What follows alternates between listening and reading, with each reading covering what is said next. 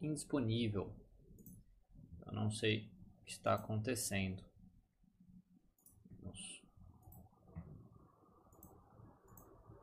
Eu não consigo. Se você estiver assistindo aqui ao vivo, por favor, comente só para eu saber, né, se está tudo certo, né, se está está funcionando o chat. Também, se você estiver também não está mostrando para mim as pessoas. Se o YouTube tá com alguns problemas, acho. Integridade. Ah, não sabia que dava para fazer aqui. Bom, deixa eu aqui. Bom, pessoal, bom dia. É, bom dia é, para você que está aqui acompanhando essa live, esse evento né, ao vivo, onde eu faço aí toda, toda semana. Eu converso com o pessoal da, da que me acompanha e tudo mais, seja na terça-feira, seja na quinta-feira, seja no sábado. Na quinta-feira e no sábado eu respondo dúvidas do pessoal da, da comunidade, né? então se você tem interesse de participar, que eu responda as suas dúvidas, né? na quarta-feira eu vou fazer uma postagem escrita aqui no, no, no YouTube, onde você pode comentar nessa postagem e também no nosso no meu Instagram, que é aqui ó, Terapia Cognitiva Online. Você pode também, é, faço dois stories, onde você pode é, ali comentar nesses stories, mandar naquele quadrinho de perguntas e respostas, mandar sua dúvida por lá também. Agora, de terça-feira, normalmente eu pego algum assunto que eu acho interessante é, discutir, para fazer alguma reflexão com vocês, discutir e tudo mais.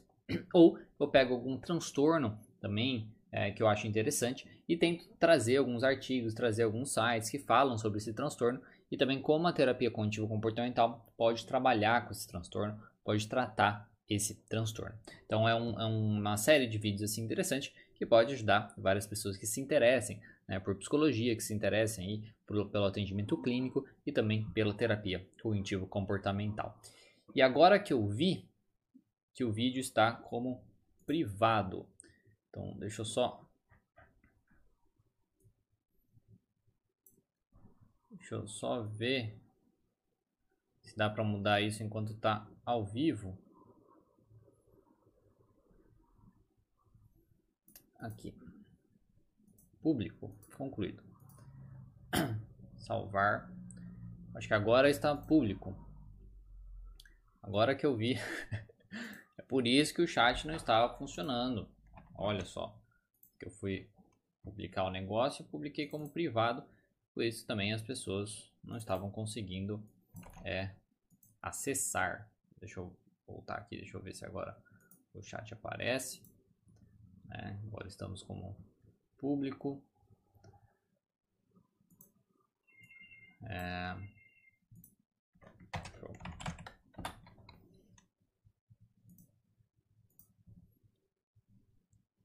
não estavam conseguindo. Deixa eu ver se está aparecendo agora como público aqui. Eu acho que agora tá. Eu acho que agora tá público. Tem pessoas entrando. Aqui, deixa eu voltar. É, pessoal. As coisas acontecem. Fui, fui, criei o negócio, acabei criando público, é, privado, e aí por isso que ninguém estava conseguindo é, acessar o vídeo. Né? E agora o chat não funciona de jeito nenhum. Bom, mas enfim. Se vocês estiverem aqui ao vivo, por favor, mandem comentários aí, só para eu ver se está é, funcionando. Né? Então agora eu acho que a gente está certo aqui nos é, com a opa com a postagem. Bom, enfim, é hoje. Então, começar a conversar com vocês sobre a terapia contínua comportamental e a distimia, tá? Foram um, um, algumas pessoas tinham me pedido sobre isso. É importante falar também que eu é, tinha alguma pessoa que tinha estava me perguntando várias vezes sobre fazer para fazer um vídeo sobre autismo, tá? E eu é, eu falei assim, ah tá, vou fazer, mas eu já tinha esquecido, eu já fiz um vídeo sobre autismo. Tem um vídeo exatamente desse daqui que eu pego artigos científicos, estava falando sobre terapia cognitivo comportamental e autismo, tá certo? Você pode conferir. A Lidiane tá falando, agora foi, bom dia. É, então, eu criei o negócio no, no, no privado e fui ver agora. Falei, meu, mas não tem ninguém entrando, o chat não tem ninguém falando nada. tem alguma coisa errada, né? Então, então aí eu acabei, é, deixa eu testar novamente aqui para ver se o chat, se eu consigo deixar o chat aparecendo. Pelo jeito não vai dar, não vai dar certo o chat aparecendo, tem que não vai aparecer para ninguém quando eu for responder as dúvidas ao vivo. Bom, enfim, enfim, então vamos falar hoje sobre terapia cognitivo comportamental e a distimia. E se você for a pessoa que, tá, que sempre ficou me perguntando e pedindo para fazer um vídeo sobre autismo, tá? TCC e o autismo, é, já tem um vídeo aqui sobre isso. Então você pode conferir aqui no canal, procura aí terapia cognitivo comportamental e autismo, com certeza vai aparecer uma live como essa daqui, onde eu falo sobre isso, tá certo? Então, vamos lá, deixa eu só voltar aqui para me organizar. Então, vamos falar então sobre a distimia. A primeira coisa é falar que como ele é cham chamado, né? Hoje em dia a gente não, é, pelo menos no DSM e tal, a gente não usa mais é, distimia. A gente usa transtorno é, depressivo persistente. E aqui essa é a definição. Esse site aqui é muito interessante para você que é profissional de saúde, tá? Chama Manual é, MSD ou MSD Manuals com, tá? Mas ele tem a versão é, em português. E eu não sei se, se é a versão em português ou se eu traduzi usando o Google Chrome. Muitas, todas as coisas que eu estou usando aqui é em inglês, tá? Mas daí com o Google Chrome, se você utiliza o navegador Google Chrome, tem a opção de você traduzir a página inteira, bem automático no Google isso. Isso facilita bastante, você pode utilizar dessa maneira. Tá? Então, aqui o transtorno depressivo persistente, que seria aí a distimia. Então, o que seria, inicialmente, para a gente começar a falar, a distimia, né?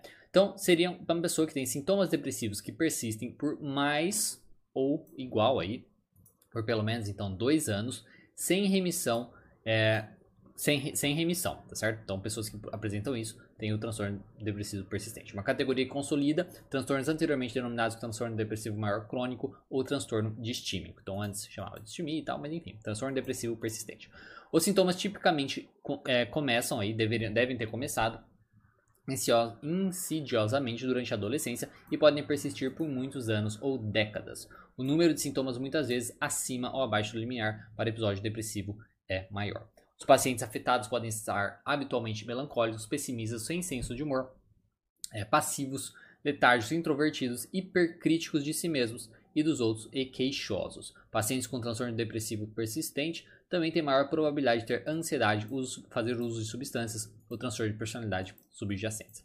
Para o diagnóstico do transtorno depressivo persistente, os pacientes devem ter tipo, ter, deve ter tido humor depressivo na maior parte do dia por um número maior de dias do que os dias sem sintomas durante aí é, mais de dois anos, tá? Além disso, ele tem que ter é, dois dos seguintes: baixo apetite ou comer em excesso, insônia ou hipersonia, baixa energia ou fadiga, baixa autoestima, falta de consideração, dificuldade de tomar decisões, sentimentos de desesperança. Então é bem parecido no caso com a, a depressão, né? De uma maneira de uma maneira geral. A questão é que ele é uma, é uma espécie de depressão crônica mesmo, onde a pessoa ela tem aquele sintoma ali, ela não tem a mesma intensidade que um transtorno depressivo maior, onde a pessoa fica ali por um período é, curto, né, assim, depressivo por aquele tempo, ela fica por mais, mais longo, assim, só que ela tem que, na maioria dos dias, aí vamos por 365 dias, mais da metade desses dias, ela tem que estar tá com esse humor deprimido, mais para baixo, com baixo apetite, insônia, hipersonia, ou hipersonia, né, baixa energia ou fadiga, baixa autoestima e coisas nesse sentido para a gente poder, cara, é, classificar aí com a distimia, tá certo? Então a pessoa ela é uma, é uma depressão aí constante que ela tem, mas ela não é tão intensa como um episódio depressivo é, maior. Mas ela pode ter é, misturado também, tá certo? Ela pode ter episódios é, depressivos maiores. Então, agora falar sobre. Já falar de. Opa, deixa eu pular aqui.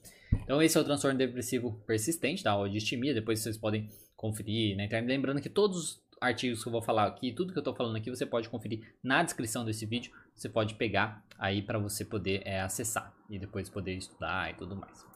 Então, primeiramente, o que, como o transtorno distímico é tratado. Esse aqui é um outro site, tá? Que é um site de terapia cognitivo comportamental e DBT, tá? Que é terapia cognitivo comportamental dialética. Que eu peguei aqui para a gente poder é, ver mais uma outra, um outro jeito né, de falar e tal. Então, transtorno distímico é um transtorno depressivo caracterizado por sintomas depressivos crônicos de baixo grau. Esses sintomas persistem por dois anos ou mais, sem remessa dos sintomas, ou apenas com breves intervalos de sintomas. Tá?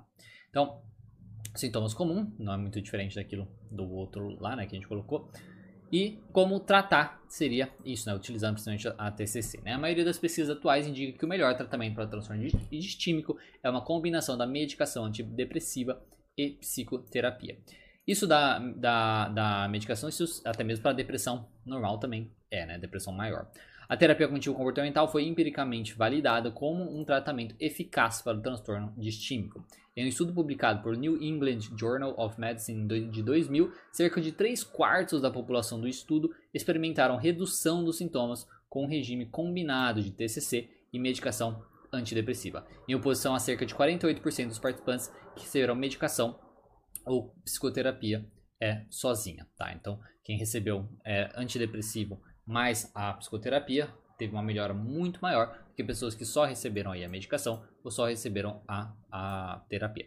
Isso até mesmo é, vai de encontro com as pesquisas, até que eu já falei sobre isso, tem um vídeo também numa live assim, que eu falei sobre a terapia cognitivo-comportamental, utilizando com, com uso combinado de medicação é, na, na, na, depressão de uma maneira geral, né? na depressão é maior, tá?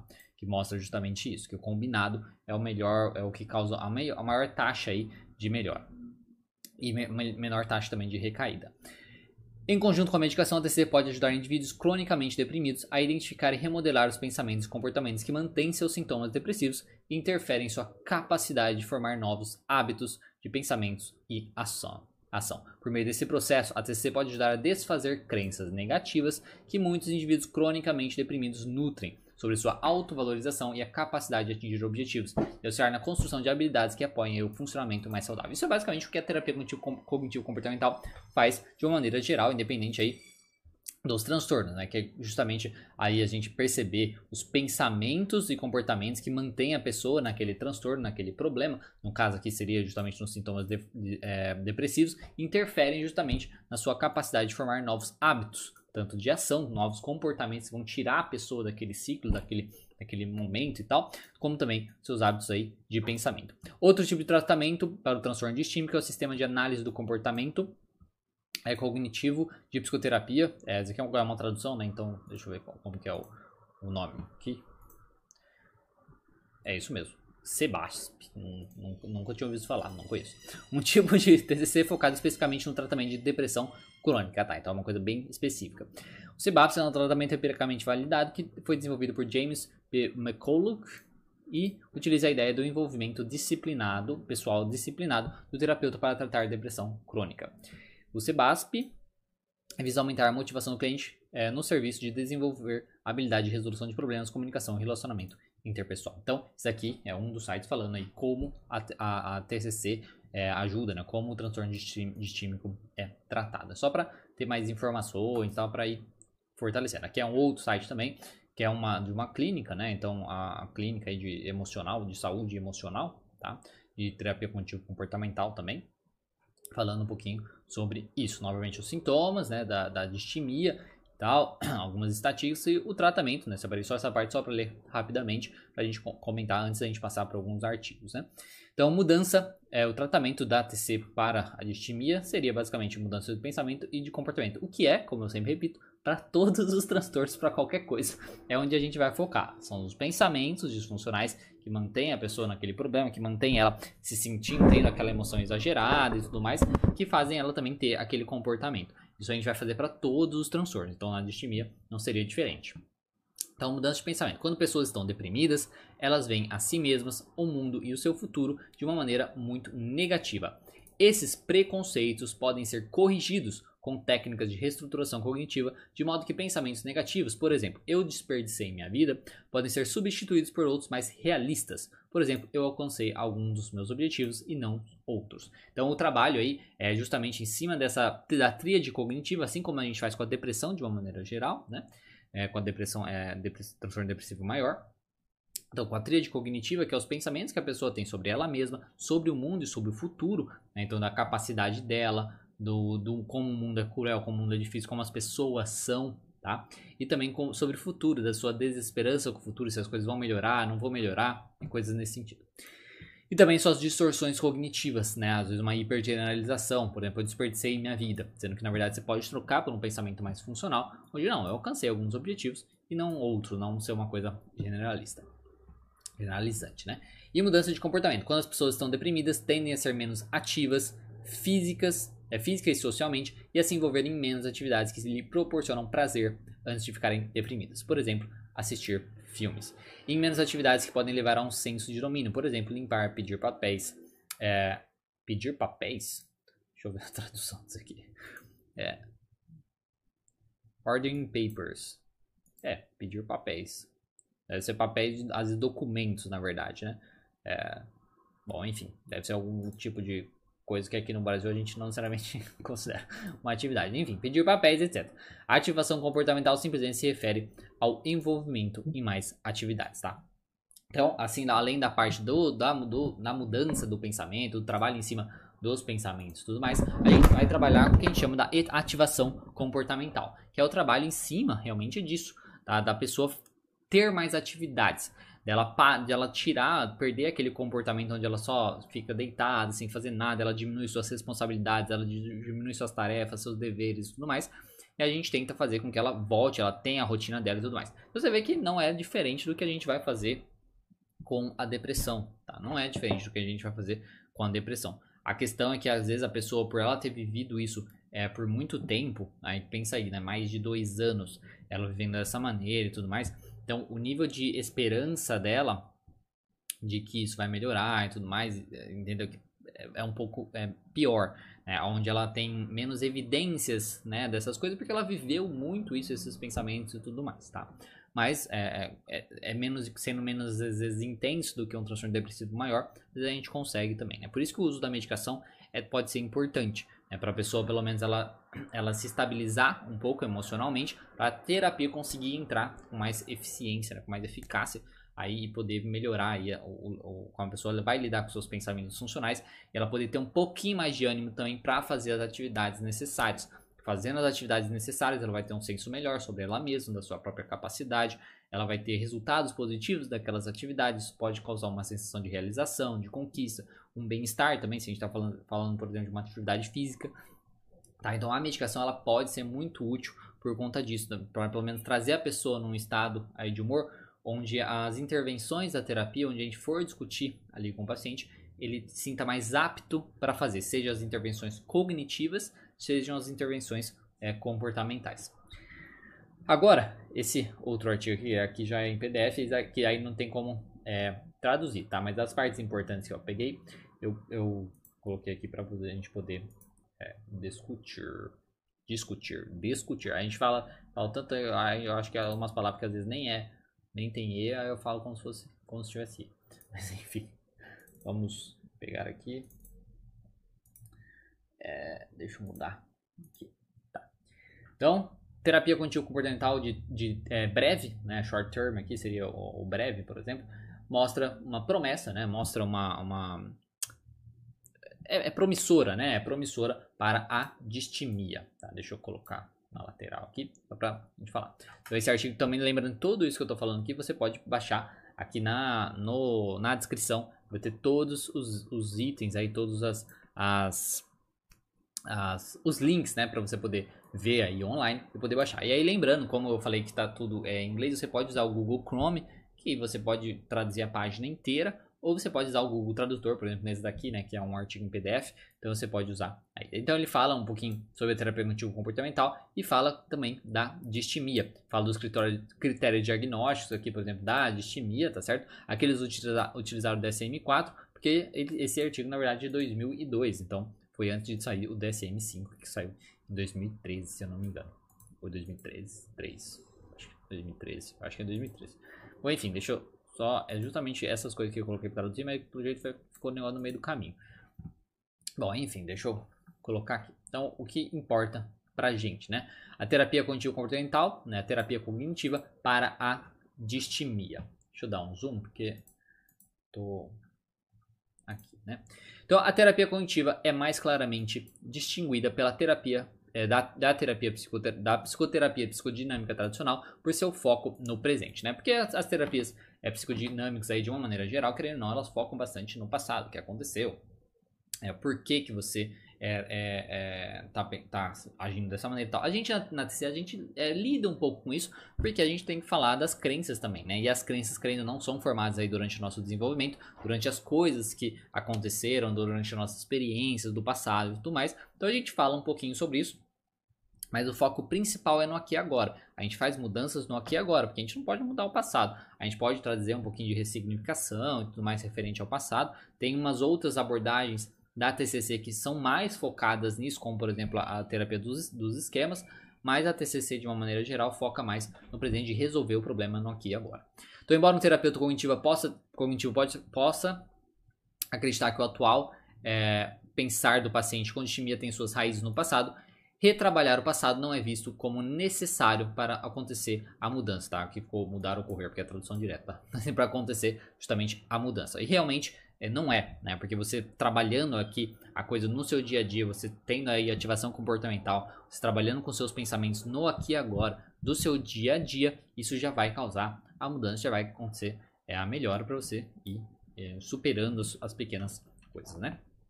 A abordagem cognitiva é mais colaborativa e solucionadora de problemas do que a psicoterapia tradicional. O terapeuta pergunta é, o terapeuta faz perguntas né, e o paciente responde. Períodos de monólogo são incomuns e o diálogo prevalece. Então, é mais, é mais incomum, quando a gente fala monólogo, que é mais incomum, no caso, o, o, o paciente falar, tipo, abertamente, né, livremente, assim, é mais comum. Ou às vezes o, o, o psicoterapeuta faz vezes, uma psicoeducação, onde ele fala bastante também o psicoterapeuta, e faz é mais esse, esse, essa coisa. Então fala, pergunta o que você acha, o que você pensa, que estava passando na sua cabeça. Então, ah, mas o que isso que significa? Então, realmente é mais um debate, é mais uma, uma, uma um diálogo maior aí entre o, o terapeuta e o, o, paciente, tá? Como o paciente pensa que tem impactos, aí a gente pensa, né, na, na TC, que como o paciente pensa, tá, a maneira que ele pensa, tem impacto sobre seu afeto, né, sobre as suas emoções e também sobre seus comportamentos. Quando na caso da depressão, seria aí tem um impacto sobre sua tristeza e também seu comportamento de ficar isolado, de se isolar, de ficar sozinho, coisas assim. O foco principal está em significado, então no significado que o paciente dá para as coisas. Então, suas expectativas, suas crenças, suas suposições e suas atribuições. O terapeuta muitas vezes atribui dever de casa para, para definir a expectativa que o paciente vai trabalhar entre as sessões e estruturar a natureza aí desse trabalho. Então, essa questão do, do, dos deveres de casa, né? A, as tarefas que a gente vai dar para o paciente, é justamente os planos de ação que a gente vai pensando aí nos pensamentos específicos do paciente, pensando também nos seus comportamentos disfuncionais, a gente vai pensando em estratégias que ele pode fazer entre as sessões, tá certo? Para que ele consiga lidar melhor com os pensamentos que ele tem e também que ele consiga desenvolver novos comportamentos para tirar ele daquele processo. Então a gente é uma, uma terapia é mais prática, né, onde a pessoa vai colocar em prática ali para resolver o seu problema mesmo, tá? Então, a terapia cognitiva está preocupada com o pensamento consciente e a construção de inconsciente não é empregada, enquanto a relação entre terapeuta e paciente pode ser um foco. Às vezes, para investigação cognitiva, a transferência não é encorajada, presumido, interpretado como tal. Então, a gente não trabalha com transferência e tal. As intervenções cognitivas padrão encorajam o cliente a assumir responsabilidade por um aspecto do problema. Isso é uma coisa muito importante. Porque se a gente. É, isso até é uma coisa que eu falo mais nas. Quando eu faço postagens mais é, de reflexão, de filosóficas, digamos assim. A questão da gente é, ter mais responsabilidade sobre as nossas coisas, né? Responsabilidade sobre as coisas que acontecem com a nossa vida. Porque quando a gente culpa outras pessoas ou a gente atribui a nossa melhora, a gente atribui as nossas as coisas que acontecem de bom também pra gente, quando a gente conquista as coisas, quando a gente atribui para os outros essas coisas, isso tira a nossa responsabilidade de, de, de melhorar nossa, nossa capacidade de fazer aquilo por nossa conta. Isso é uma grande é, coisa é, complicada que a TCC tenta remediar, né? fazer com que a pessoa se sinta, veja a sua responsabilidade, veja a sua capacidade de lidar com aquela situação, com a sua capacidade de melhorar, né? sua capacidade de lidar com o seu transtorno e tudo mais. Até tanto é que é por isso que na TCC a gente vê a questão da alta mesmo, né? do paciente conseguir aprender aí as técnicas de se tornar o que a gente fala de se tornar seu próprio terapeuta e conseguir lidar melhor com as situações. Também ela encoraja o paciente a assumir riscos razoáveis, riscos, por exemplo, de fazer as coisas que ele teme. Né? Então, risco seja na ansiedade, seja na depressão, ele teme alguma coisa por conta do seu transtorno, a gente ajuda ele a assumir esses riscos. Considerar também comportamentos é, mais assertivos, tá? Menos passivos ou menos agressivos e expressar os sentimentos de uma maneira adequada. Os elementos chaves do pensamento automático é a característica central da terapia cognitiva e na, terminolo na terminologia psicanalítica, pensamentos automáticos seriam, no caso ele coloca aqui, seriam como se fossem, é, até subiu aqui, né? Seriam por, é, é, que tinha aparecido aqui. Seriam pré-conscientes, tá? Seriam pensamentos se fossem pré-conscientes. São pensamentos aí que não estão necessariamente ali na nossa mente, mas eles podem ser acessados se a gente fazer os questionamentos corretos e tudo mais. Deixa eu só fechar isso aqui. É, automáticos seriam considerados pré-conscientes. Deixa eu fechar isso aqui. Esse negócio fica no meio do caminho, né? Então, o início, né? No início da, da, da terapia, as sessões de terapia geralmente são dedicadas a identificar os pensamentos associados ao sofrimento do paciente. E na distimia, esses pensamentos podem ser, dizer respeito aí é, à visão pessoal do paciente, sua representação de relacionamento significativo ou uma situação significativa. Então, a gente lida bastante com essa questão, principalmente na distimia, né? O que o paciente está pensando sobre a situação que ele está vivendo, sobre essa situação da vida dele inteira, sobre esses, esses anos aí que ele está passando com, esses humor, com esse humor que vai e vem tudo mais, essa dificuldade de lidar. Às vezes ele tá, tá, tomando medicação há muito tempo. Então os pensamentos que ele tem sobre isso, ah, eu tomo medicação eu não melhoro nunca, isso vai e volta. Isso é uma coisa que a gente tem que deixar muito claro para o paciente, que o processo de melhora não é uma coisa onde ele simplesmente vai e melhora. Né? É um processo onde vai, na verdade, como se fosse igual ações, né? Ações, ela, ela sempre sobe, mas a ideia é que vai ter, né? É, buracos no meio do caminho. Então ele está subindo, está melhorando, vai piorar, aí depois vai, consegue, é, aprende, aprende as habilidades, melhora um pouco, aí pode piorar, e coisas nesse sentido, tá? Então, o, o, o, as, os significados, né, as interpretações do paciente sobre o que ele está vivendo, sobre a situação dele, é uma coisa muito importante que a gente tem que fazer uma psicoeducação, a gente tem que trazer a expectativa aí para a realidade. E os erros de pensamento comuns, tá? De, que a gente tem que considerar é, na distimia são os erros típicos, né? Por exemplo, a polarização, que é o pensamento preto ou branco, né? Então, tipo, isso, isso, se isso não tá desse jeito, então significa isso. Se isso tá desse jeito, então significa aquilo, né? O pensamento tudo ou nada, 8 ou 80, né? A personalização, foco é excessivo em si mesmo, no sentido onde você, como se a pessoa, você vê, apesar de eu ter falado da questão de saber a nossa responsabilidade naquilo, para poder lidar, para poder melhorar, a pessoa que tem depressão, ela tem um foco aí, ela, ela se ela coloca responsabilidade nela em coisas que não são de responsabilidade nela, né? Então, tipo, se às vezes uma pessoa tá chateada, se às vezes uma pessoa tá brava, coisa assim, ela acaba personalizando, achando que ela é responsável por aquilo e coisas nesse sentido. Né? Então, se, se às vezes, por exemplo, é, pensando na, na, na, depressão mesmo e, e na distimia, onde a gente pode considerar um transtorno, a gente pode considerar uma doença, é, digamos assim, a pessoa super valorizar, super personalizar essa coisa e falar assim, olha como eu sou incapaz, eu não consigo nem melhorar e tal, entender, sem entender que aquilo faz parte de um transtorno, faz parte de um problema, né, de uma doença, coisa nesse sentido, isso também prejudica bastante. Então, nessas partes. Então, a gente tem que saber diferenciar aí é, onde a responsabilidade da pessoa é uma responsabilidade onde, ok, porque tendo aquela responsabilidade, então ela vai conseguir melhorar, ela vai usar aquela responsabilidade porque ela mostra que ela é capaz. Se eu sou responsável, logo eu posso melhorar. A gente tem que saber quando isso é exagerado, né, no caso aí de uma personalização, para coisas exageradas, onde pode deixar a pessoa cada vez é, pior. Né? Super generalização também é tirar conclusões além do âmbito de dados. Então é super valorizar as coisas, super generalizar as coisas. Baseado em um dado ou em dois dados, sei lá, eu pego e exagero. Então, aí tem esse artigo, então, para vocês poderem dar uma olhada. E lembrando assim, né, que nem como é um artigo é, é, em PDF e tal, não vai ter outra tradução lá do Google, mas você pode simplesmente copiar, né, copiar, por exemplo, e, e lá no Google Tradutor e ver. Se eu não me engano, alguém já tinha falado que dá para você até mesmo colocar o artigo inteiro no Google Tradutor e eles traduzem, alguma coisa é, nesse sentido, tá? Então depois você dá uma olhada. Então ele pega aqui, aí pega alguns casos, tá? Pega alguns casos, ele fala da terapia contínua comportamental, pega alguns casos e comenta sobre isso. Aí pode ser bacana vocês darem uma olhada e depois tem até mesmo as referências aqui para vocês olharem. E aí tem um outro que eu quero discutir com vocês. Deixa eu salvar, não. Outro que eu quero discutir com vocês, que é este daqui, para depois responder as dúvidas ao vivo, né? Então este daqui É, o efeito da terapia contínua baseada em atenção plena, que é a terapia contínua comportamental baseada em mindfulness, tá? Com a farmacoterapia na depressão e na regulação emocional de pacientes com distimia, um estudo clínico, tá? Então esse aqui é até um estudo mais recente, tá? De 2016, mostrando aí, tentando trabalhar como a, o mindfulness, utilizando a combinação da terapia contínua comportamental com mindfulness, pode ajudar pacientes aí com distimia. Então, o método do estudo utilizado foi, né? Então, foi um ensaio clínico e foi conduzido em 50 pacientes distímicos e com depressão dupla. Com depressão dupla, né? No caso, eu acho que ele está falando com é, double depressed patients. Então, eles foram selecionados por meio de amostragem de conveniência, é, conveniência divididos em grupos de intervenção controle.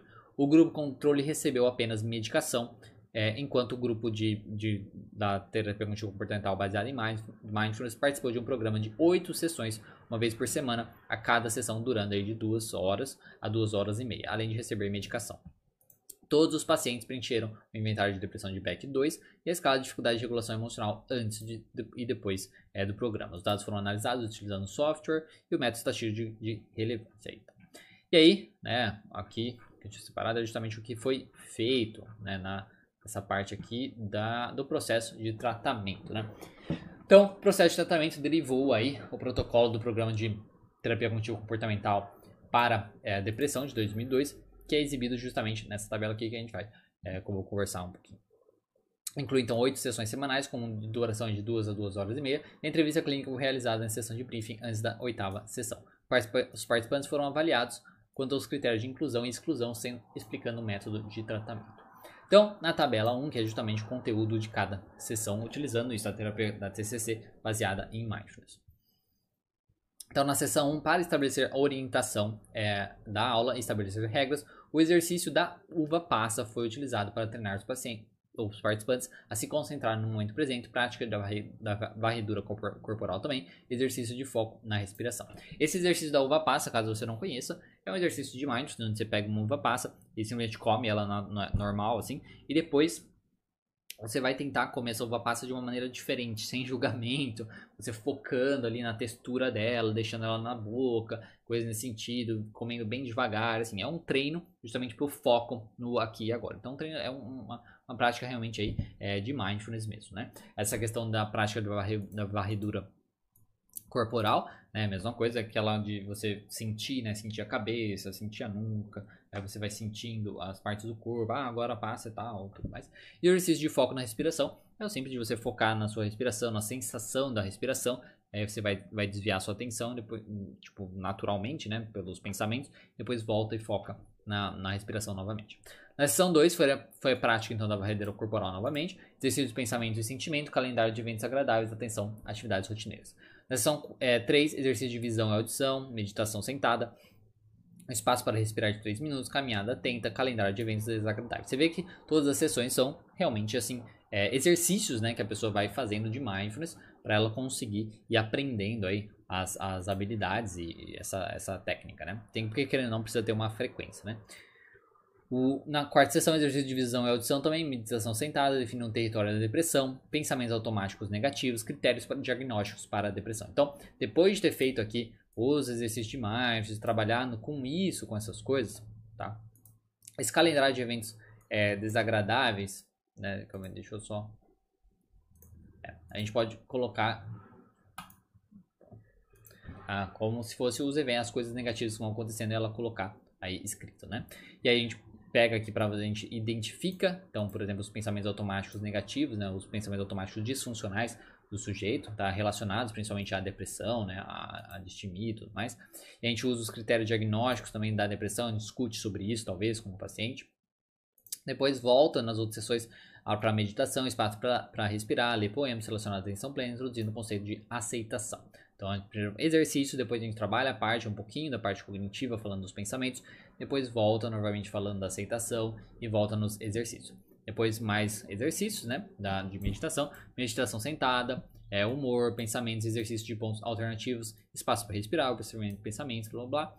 Meditação também novamente na outra sessão, é, entre atividade, explorar ligações entre atividade e humor, né, no sentido onde, principalmente na depressão, que gente, como eu comentei, na questão da gente ter uma ativação comportamental, onde a pessoa faz coisas e aquilo vai ajudar no humor dela, ou não, quando ela não faz coisas, como aquilo afeta também o humor dela, seja na questão da noção dela não ter capacidade, seja na noção dela não conseguir fazer as coisas, ou seja simplesmente por exemplo, falta de exercício físico, né, você não vai sentir uma sensação de bem-estar é, depois. Falando tudo isso, fazendo a questão então, da ativação comportamental, depois faz gerar uma lista de atividades de prazer e domínio e identificação de ações a serem tomadas em um período de baixo humor. Então, a gente faz a, a apresentação da importância é, disso e a gente busca fazer essa ativação é, comportamental, buscando aí uma lista de atividades de prazer que às vezes o indivíduo tinha, que ele fazia, ou de coisas que ele que tem esse domínio, né, onde ele vai ter essa sensação de realização, de conquista, que ele é capaz e tudo mais.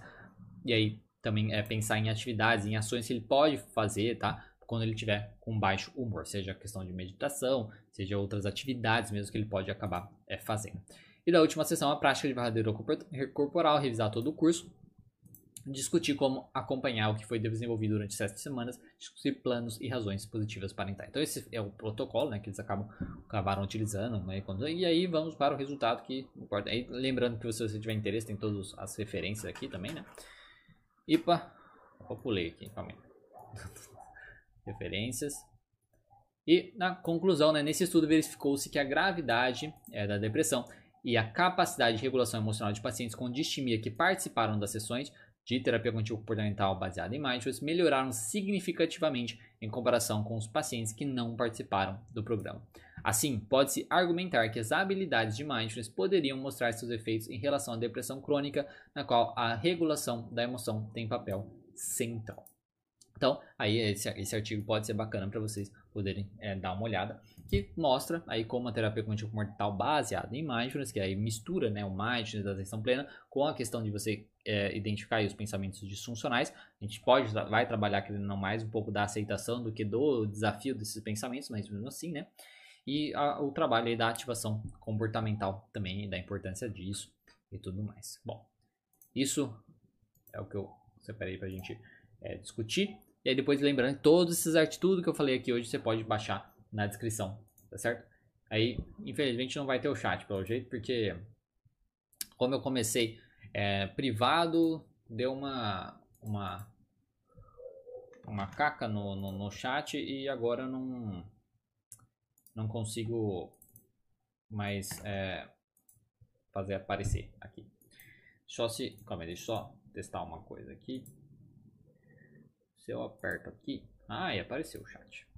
Vai ficar um chat, chat, chat grande. Mas, enfim, é, não vai dar muito certo o chat aparecendo assim, mas. Tá. Deixa eu só. Deixa eu tentar criar outro aqui. Rapidinho.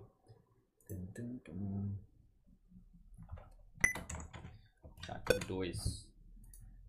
Só pra. Aí. Então aí fica no chat aqui, fica mais fácil. Então, deixa eu só colocar atrás. Bom, tá. Então vamos lá pro chat ver com o pessoal aqui. Então, lá em cima, a Lidiane agora foi, né? Eu já tinha falado. Bom dia. Isaac, bom dia. Daniela Reis. É, bom dia, Diego. Já, já tem vídeo sobre autoestima e ferramentas da TCC? Desculpa meio que fugir do tema hoje. O tema de hoje é bem pertinente. Parabéns, que bom. Espero que você tenha é, gostado. Você já tem vídeo sobre autoestima? Tem. Tem sim um vídeo sobre autoestima. Eu fiz acho que mês passado ou retrasado. Não foi ser retrasado, meio. É, é que tá passando tão rápido esse ano, né? Enfim, eu fiz esse ano mesmo um vídeo sobre é, autoestima, tá? Como melhorar a autoestima e tudo mais. Então eu falo um pouquinho da, da TCC com essa questão da autoestima. Então dá uma pesquisada aqui no canal que tem um vídeo sobre isso sim, Daniel. É a Manu Guimarães, bom dia. Qual é a diferença de pós e especialização? O que é necessário para fazer especialização? Olha, uma pós é tudo que você faz pós-graduação, né? Tudo que você faz depois da graduação. Então tem uma é, curso de formação, curso de especialização. Ah, tem outros tipos de curso, eu acho, ou não tem, não sei. Enfim, tudo que você faz assim que é uma coisa mais formal, né? que é reconhecido pelo MEC, que tenha, tenha, tem um, uma universidade atrelada e tal, acho que pode ser considerado uma pós. Então, tem, por exemplo, curso de formação em TCC, que não necessariamente dá o título de especialista, tá? porque é um curso de formação. e tem, o, tem a especialização que dá o título de especialista, tá? Então, é, acho que a principal diferença é isso, essa, essa, essa questão do título, tá? Eu não saberia dizer, tipo, ah, especialização vai ser isso diferente de uma, de uma, de uma formação, tá? Então não faz diferença. O que é necessário para fazer uma especialização é fazer, é ter uma, uma, uma graduação, né? Você precisa ter uma graduação e tal. Se você está falando especificamente de terapia, de terapia contínua comportamental, para você é, fazer uma especialização de TCC, você precisa ser ou psicólogo ou psiquiatra, tá? Algumas, é, alguns locais eu acho que até aceitam outros profissionais, mas acho que não é a maioria, tá? A paróquia do Icon é bom dia, Idilma bom dia. Dela Reis, Diego, na sua opinião, humor deprimido e desânimo significa a mesma coisa? É, porque percebo que muitos pacientes se queixam basicamente do desânimo e não da tristeza. Olha assim, olha, tem tudo a ver com tristeza, né? né? Que nem, ah, é de desânimo e não da tristeza. Só que se a gente pensar que são, existem as emoções básicas, né? Então, sei lá, tristeza, raiva, é, é medo, né, ansiedade, enfim. As emoções básicas. Onde entraria o desânimo? O desânimo entraria na raiva? Não. Será que entraria não no medo? Também não. Será que entraria na felicidade? Não. Então, onde entra o desânimo? Na tristeza. Então, assim, na verdade, é, é uma maneira. Às vezes o paciente ele tem, uma, tem essa dificuldade né, de falar estou triste ou sentir uma tristeza e tal. Mas na verdade o desânimo nada mais é que né, um humor deprimido, né? Um humor, humor deprimido e desânimo para mim é um pouquinho é relacionado sim com a tristeza. Mas o desânimo a gente poderia dizer é, que também tem uma, uma mistura aí da questão da pessoa não ter motivação para fazer tal coisa, né? Falta de, de prazer mesmo, falta de motivação para fazer, que aí não necessariamente tem a ver com a tristeza. Então, o, o desânimo ele pode ser, para algumas pessoas, sim, uma tristeza, tá? Então é uma tristeza num, que a gente diria, diria um nível mais baixo, né? Então, ah, tô, tô meio desanimado, tô meio para baixo e tal. Isso pode ser que, que tá, tem a ver com a emoção aí de tristeza.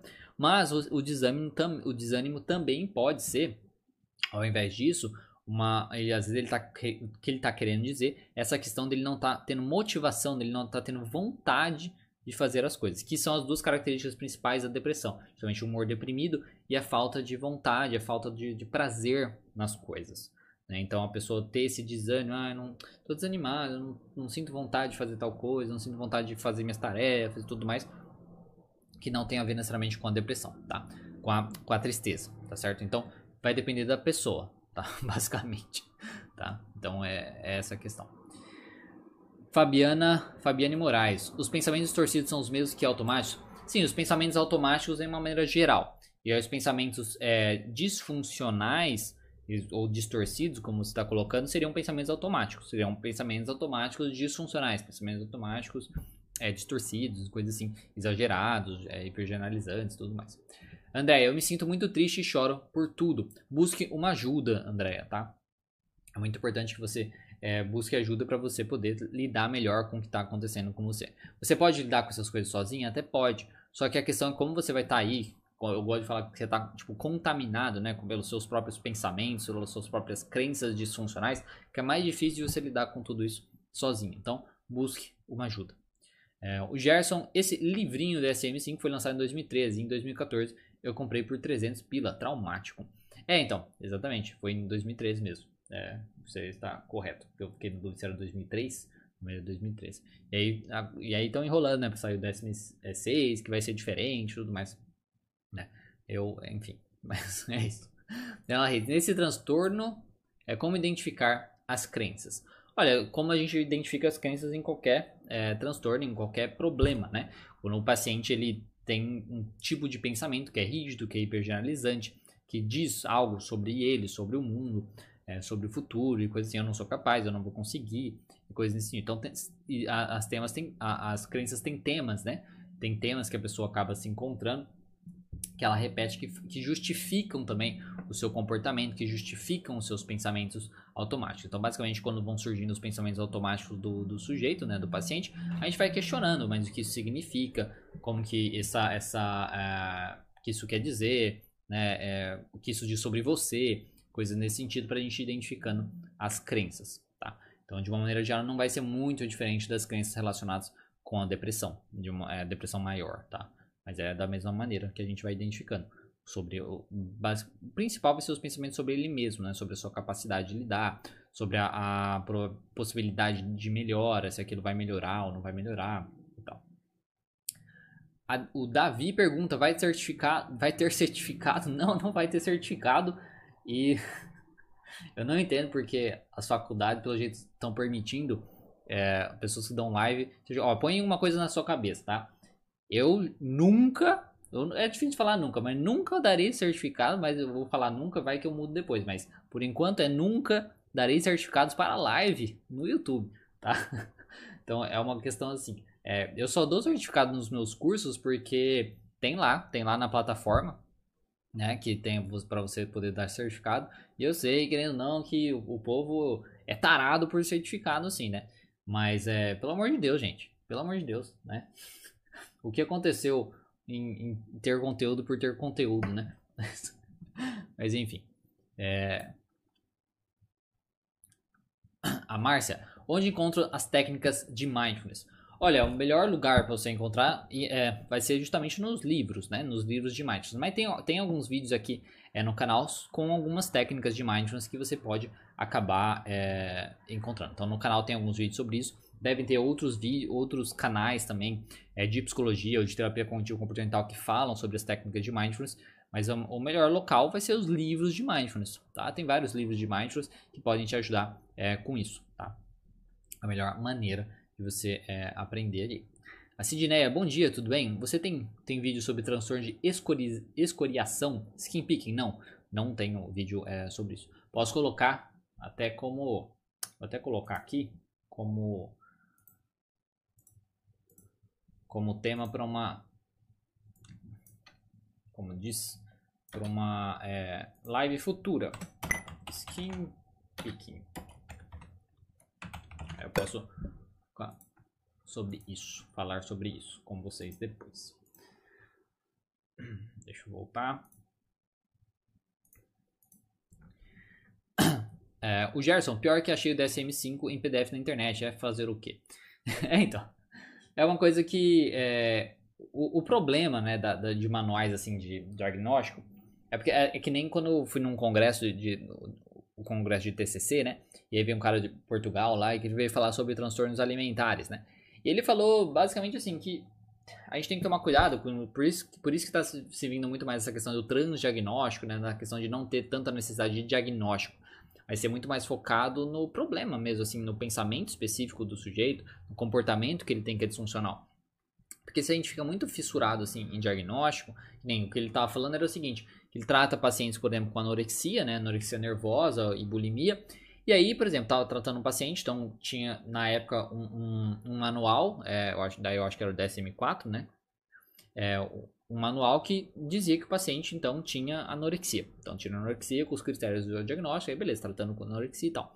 E aí o, o paciente, é, aí muda, mudou o, o, o, manual, né? Saiu o novo manual e tal. E aí o paciente não, não se encaixava mais nos critérios diagnósticos daquele, daquele, daquele transtorno. Tá? Então, assim, aí você, se você ficar muito preso nisso, vai fazer, opa, ixi, então você não tem mais anorexia, ufa, que eu curo, então você está curado, né? Tipo, ou tipo, ah, não, então não vou mais te tratar dessa maneira. Não tem muito lógica, né? Então, é um guia, né? Serve como um guia, os manuais e tal, mas a gente tem que tomar cuidado de não ficar muito preso nisso, né? Porque, o, o, por isso, a questão é focar em o pensamento do cliente, porque independente do manual não, é o pensamento daquele cliente específico, daquele paciente, no comportamento que ele tem que manter ele no problema, e ponto final. É, o Gerson novamente, certificado não significa quase nada pessoal. Realmente o que, o que importa é o aprendizado que você leva, ainda mais em live. Exatamente, né? É, é uma coisa que. Eu estou falando. Eu sei que é por causa das faculdades, principalmente agora, que a gente está na pandemia, né? As faculdades permitiram isso, lives, dar certificado. Eu, eu queria entender quem que tá dando certificado em live. Essa pessoa, não, nossa, eu vou dar lá, certificado na live. A pessoa deve estar tá ganhando muitos seguidores assim, porque tá dando certificado em live, né? É bom para ele, né? Mas imagina o trabalho, né? Pra você ficar dando certificado para as pessoas, é, né? Numa live e tal. Deve ter, às vezes, um método de automatizar isso, né? De registrar que a pessoa viu a live, enfim, né? E gerar um certificado automático e tal. Mas, poxa, né? Isso é uma, é uma... Tem um vídeo meu sobre isso, né? No canal, né? De busque conteúdo, não busque horas. Eu não lembro qual era o título exatamente. É uma coisa nesse sentido. Que, poxa, você perde, né, muita coisa. Essa questão de você eu, e é uma culpa um pouco da faculdade, né? Nessa questão de buscar essas horas, horas, horas, horas, de exigir essas coisas dos alunos dessa maneira, né? Eu acho que é importante isso, ter horas e tal, mas o jeito que é feito talvez esteja errado, né? Porque você não aprende nada, né? Você fica buscando justamente horas e aí, é, aí você busca um conteúdo. É igual, é igual eu falo a questão dos meus cursos. Os meus cursos não tem milhões de horas. Né? E por isso eles são cursos ruins. Né? Eles são direto ao ponto e falo e ponto final. Né? Enquanto tem curso aí que, ah, 500 horas no curso, não sei o que. Poxa, deve ser uma encheção de linguiça do caramba. 500 horas num curso de falar de um tema específico. Você fica assim, gente, nem ferrando que você precisa de tantas horas assim para falar sobre esse tema. Então, é, é uma enrolação, uma perda de tempo da pessoa do caramba, né? Então, enfim, é, sou, sou revoltado com essa coisa de certificado. com essa coisa de certificado. Vai, vai ver quando alguém pergunta do meu curso, quantas horas tem seu curso? Eu falo, ai meu Deus do céu. Mas enfim, tá.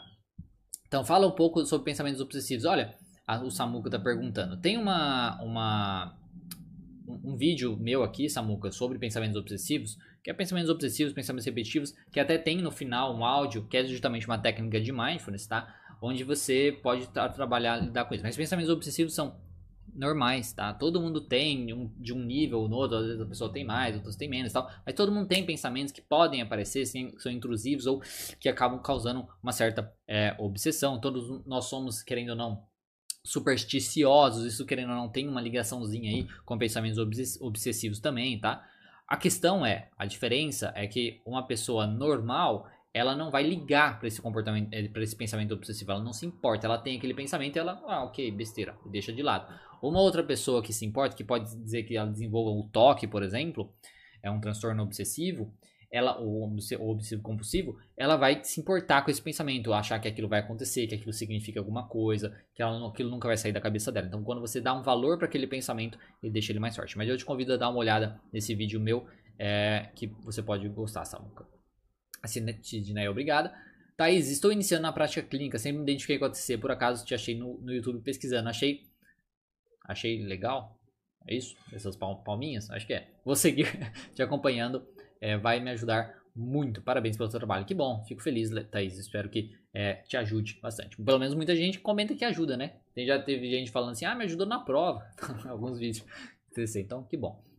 Luiz Valente, é verdade que quem tem tag não pode fazer meditação? Aonde diabos você ouviu isso, né? Não, nada a ver. Oxe.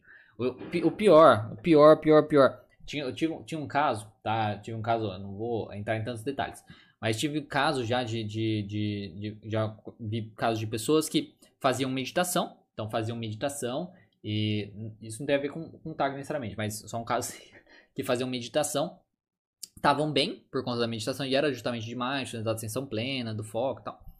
E estavam bem por conta da meditação e tal. Aí foi, foi fazer terapia e, e, a, e a profissional falou, tipo, não, você não pode é, fazer meditação sozinho. Tipo, aí a pessoa parou de fazer e aí piorou. Tipo assim, oxe, mas que gente, que jeito, por que, por que diabos, né?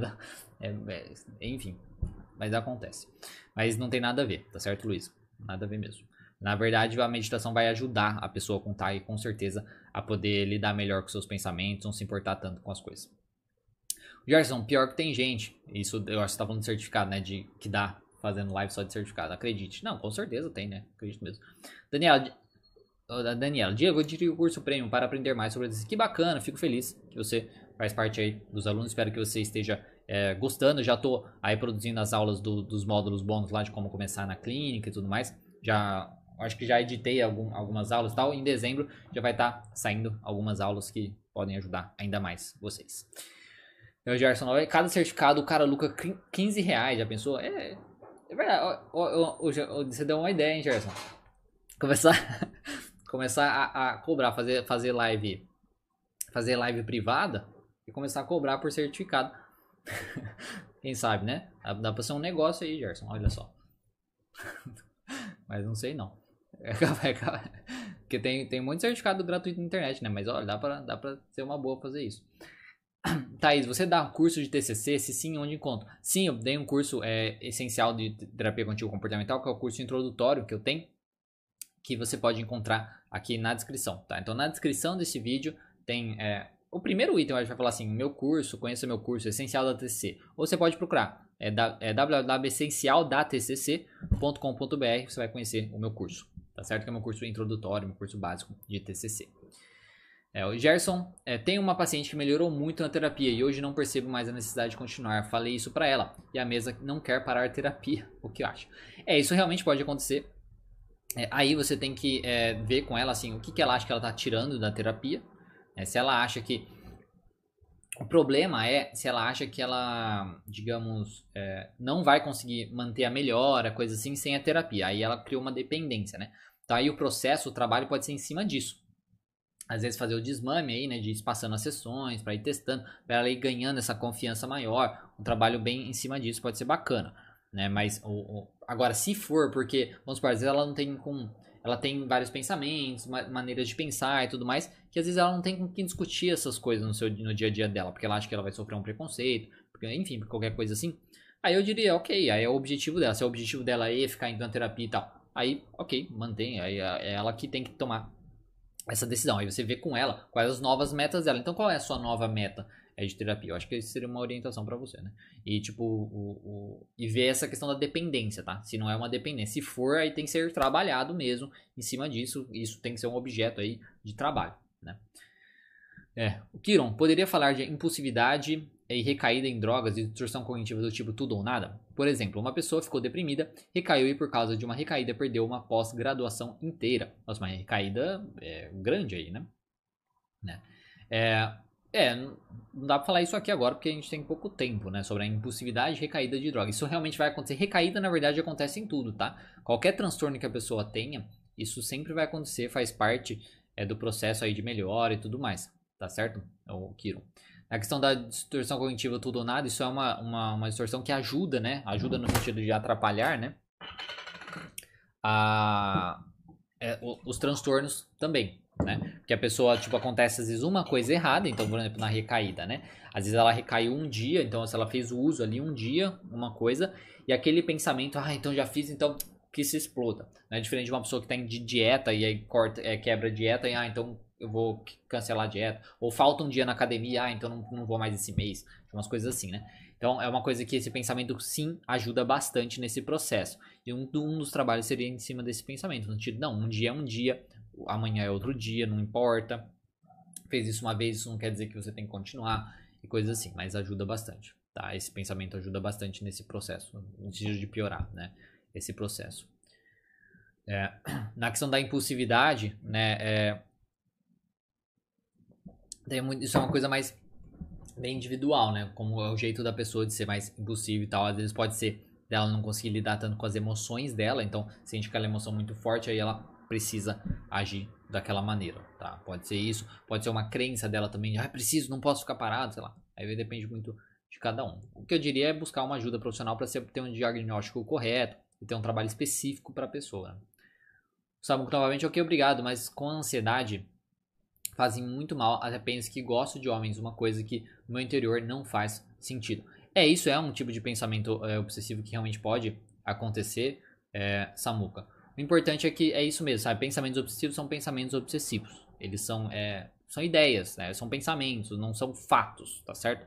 Então, trabalhe é, com isso nesse processo, tá? Eu diria para você buscar uma ajuda profissional também, tá? E veja esse, esse vídeo, porque é coisa diferente, que nem ah, pensar que gosta de homem é diferente de você sentir atração. Então, se você sente atração, é, aí beleza, aí é outra coisa, né? Você, é, mas você tá me falando que são pensamentos, ah, eu penso, mas na verdade não, eu sinto atração por mulher e tal. Então, ok, né? Então, aí são pensamentos, aí você precisa entender, tá? Não é só porque você pensa uma coisa que é verdade. Elas são coisas totalmente diferentes. Né? Se eu ficar pensando aqui, ah, vou chutar essa, essa, esse, essa mesa, vou chutar a mesa, vou chutar a mesa. Isso não vai fazer eu chutar a mesa, não tem nada uma coisa com outra. Eu tô com vontade de chutar a mesa, tô com vontade de chutar a mesa, mas não tô, não tô com vontade, eu não vou chutar. Então não tem nada a ver uma coisa com a outra. Tá? Então é saber essa diferença também de é, até mesmo da orientação, né? da sua orientação é, com a, a, questão dos pensamentos é muito importante. Tá? E por isso que buscar uma ajuda pode te ajudar nisso. O Gerson, oxe, o que, que tem tag aí que tem que fazer? é, então, tem nada a ver, né? Vai saber o que, que falaram pra, pra pessoa, né? Então, é, você tinha que dar um curso de introdução para mindfulness, o que acha? É, eu acho mais bacana, assim, no, no meu curso, no meu curso de, no, no de, o meu workshop, né, meu workshop de estresse e burnout, tem um módulo sobre mindfulness e também no meu treinamento premium tem um módulo sobre mindfulness, tá? Eu falo sobre isso. Mas é, é, é bacana pensar. Tem um, um, colega meu que fez a especialização comigo, ele, ele tá fazendo especialização em um monte de coisa. Ele fez especialização em TCC, ele fez especialização em mindfulness, agora ele tá fazendo especialização em psicologia positiva. E ele, é, eu cheguei a convidá-lo para fazer parte de um, um, curso meu falando sobre mindfulness, mas não deu, não deu certo. Mas é, eu penso em fazer isso. Quem sabe na frente faça um curso específico sobre mindfulness e tal. Mas eu acho mais bacana assim, alguém que trabalha só com mindfulness, mais focado em mindfulness para poder fazer isso. Aí o, o, o, Gerson falando que é uma boa ideia do certificado. É, então, dá para ser um, um, um, um mercado lucrativo, hein? lucrativo, né? É, Thaís, ok, muito obrigado, vou me inscrever. Escreve lá, Thaís, qualquer dúvida que você tiver, é só falar e espero que te ajude se você acabar se inscrevendo. Roberto Santos, bom dia. Poderia me dar dicas para diminuir a compulsão alimentar diante de momentos de ansiedade? Olha, tem que ver, é, é, é, difícil isso, né? A questão de diminuir a compulsão. Você tem que trabalhar muito em seus pensamentos, tá? Não dá pra dar dicas é, nesse sentido. Eu acho que tem alguns vídeos sobre isso aqui no canal, tá? Dá uma pesquisada aí, dicas, é, dicas é, alimentação, é, dieta, Diego Falco, alguma coisa assim. Pode ajudar um pouquinho. Tem uma live também aqui onde eu falo sobre compulsão alimentar, mas o que eu mais recomendo para você é buscar uma ajuda profissional para lidar com seus pensamentos específicos que fazem você ter esse comportamento e te atrapalham. Tá certo, Roberto? Eu já, eu não vou conseguir ficar até o final. Não, mas na verdade já terminou, né? Como sempre, live top. Fui hipnotizado de sair da live agora. Piada interna. É, então, boa sorte aí, Gerson. Boa, bom dia para você. Só ver a última pergunta aqui do Ricardo já vou fechar também. Ricardo, estou no quarto ano do curso na minha, e na minha faculdade não há abordagem que mais gosto. TS, TSC, TSC Bandura. O, que, o mais próximo que vejo é a TCC. Você vê a proximidade entre essas teorias? Eu não conheço. Tá? Bandura é, uma, é, um, é um autor né, que é, é conhecido e tal, mas eu não conheço essa abordagem que é baseada nele, enfim, não conheço. Então não posso te ajudar com isso, Ricardo. E a Xenia, a Xenia olhar, olhar. Eu falei Xenia, Xenia, eu falei olhar, mas olá, olá. É, bom dia, como faço para confirmar ansiedade social? Você tem que buscar um, um profissional, um psicólogo, um psiquiatra para poder tirar o critério diagnóstico, tá? Você pode pesquisar na internet, tem até um vídeo meu aqui na, na no, no canal. Tem vários vídeos sobre ansiedade social aqui no canal que pode te ajudar um pouquinho com isso, tá certo, Xênia? Então você dá uma olhada nisso para você ter uma suspeita e aí depois vai buscar num, num profissional para você poder confirmar a sua ansiedade é, social. Bom, pessoal, é isso. Muito obrigado por quem participou da live hoje. Espero que essa live tenha sido útil, que possa te ajudar de maneira ou de outra. E lembrando aqui que na descrição você encontra um link para baixar todos os artigos. E me despedaçando aqui. Tudo que o, o, o que eu discuti hoje aqui com vocês, tá certo? E se você também tem interesse de conhecer aí o meu curso essencial, como a Thaís perguntou, na descrição também tem um link para ele, é essencial da terapia da tcc.com.br, certo? Então, muito obrigado.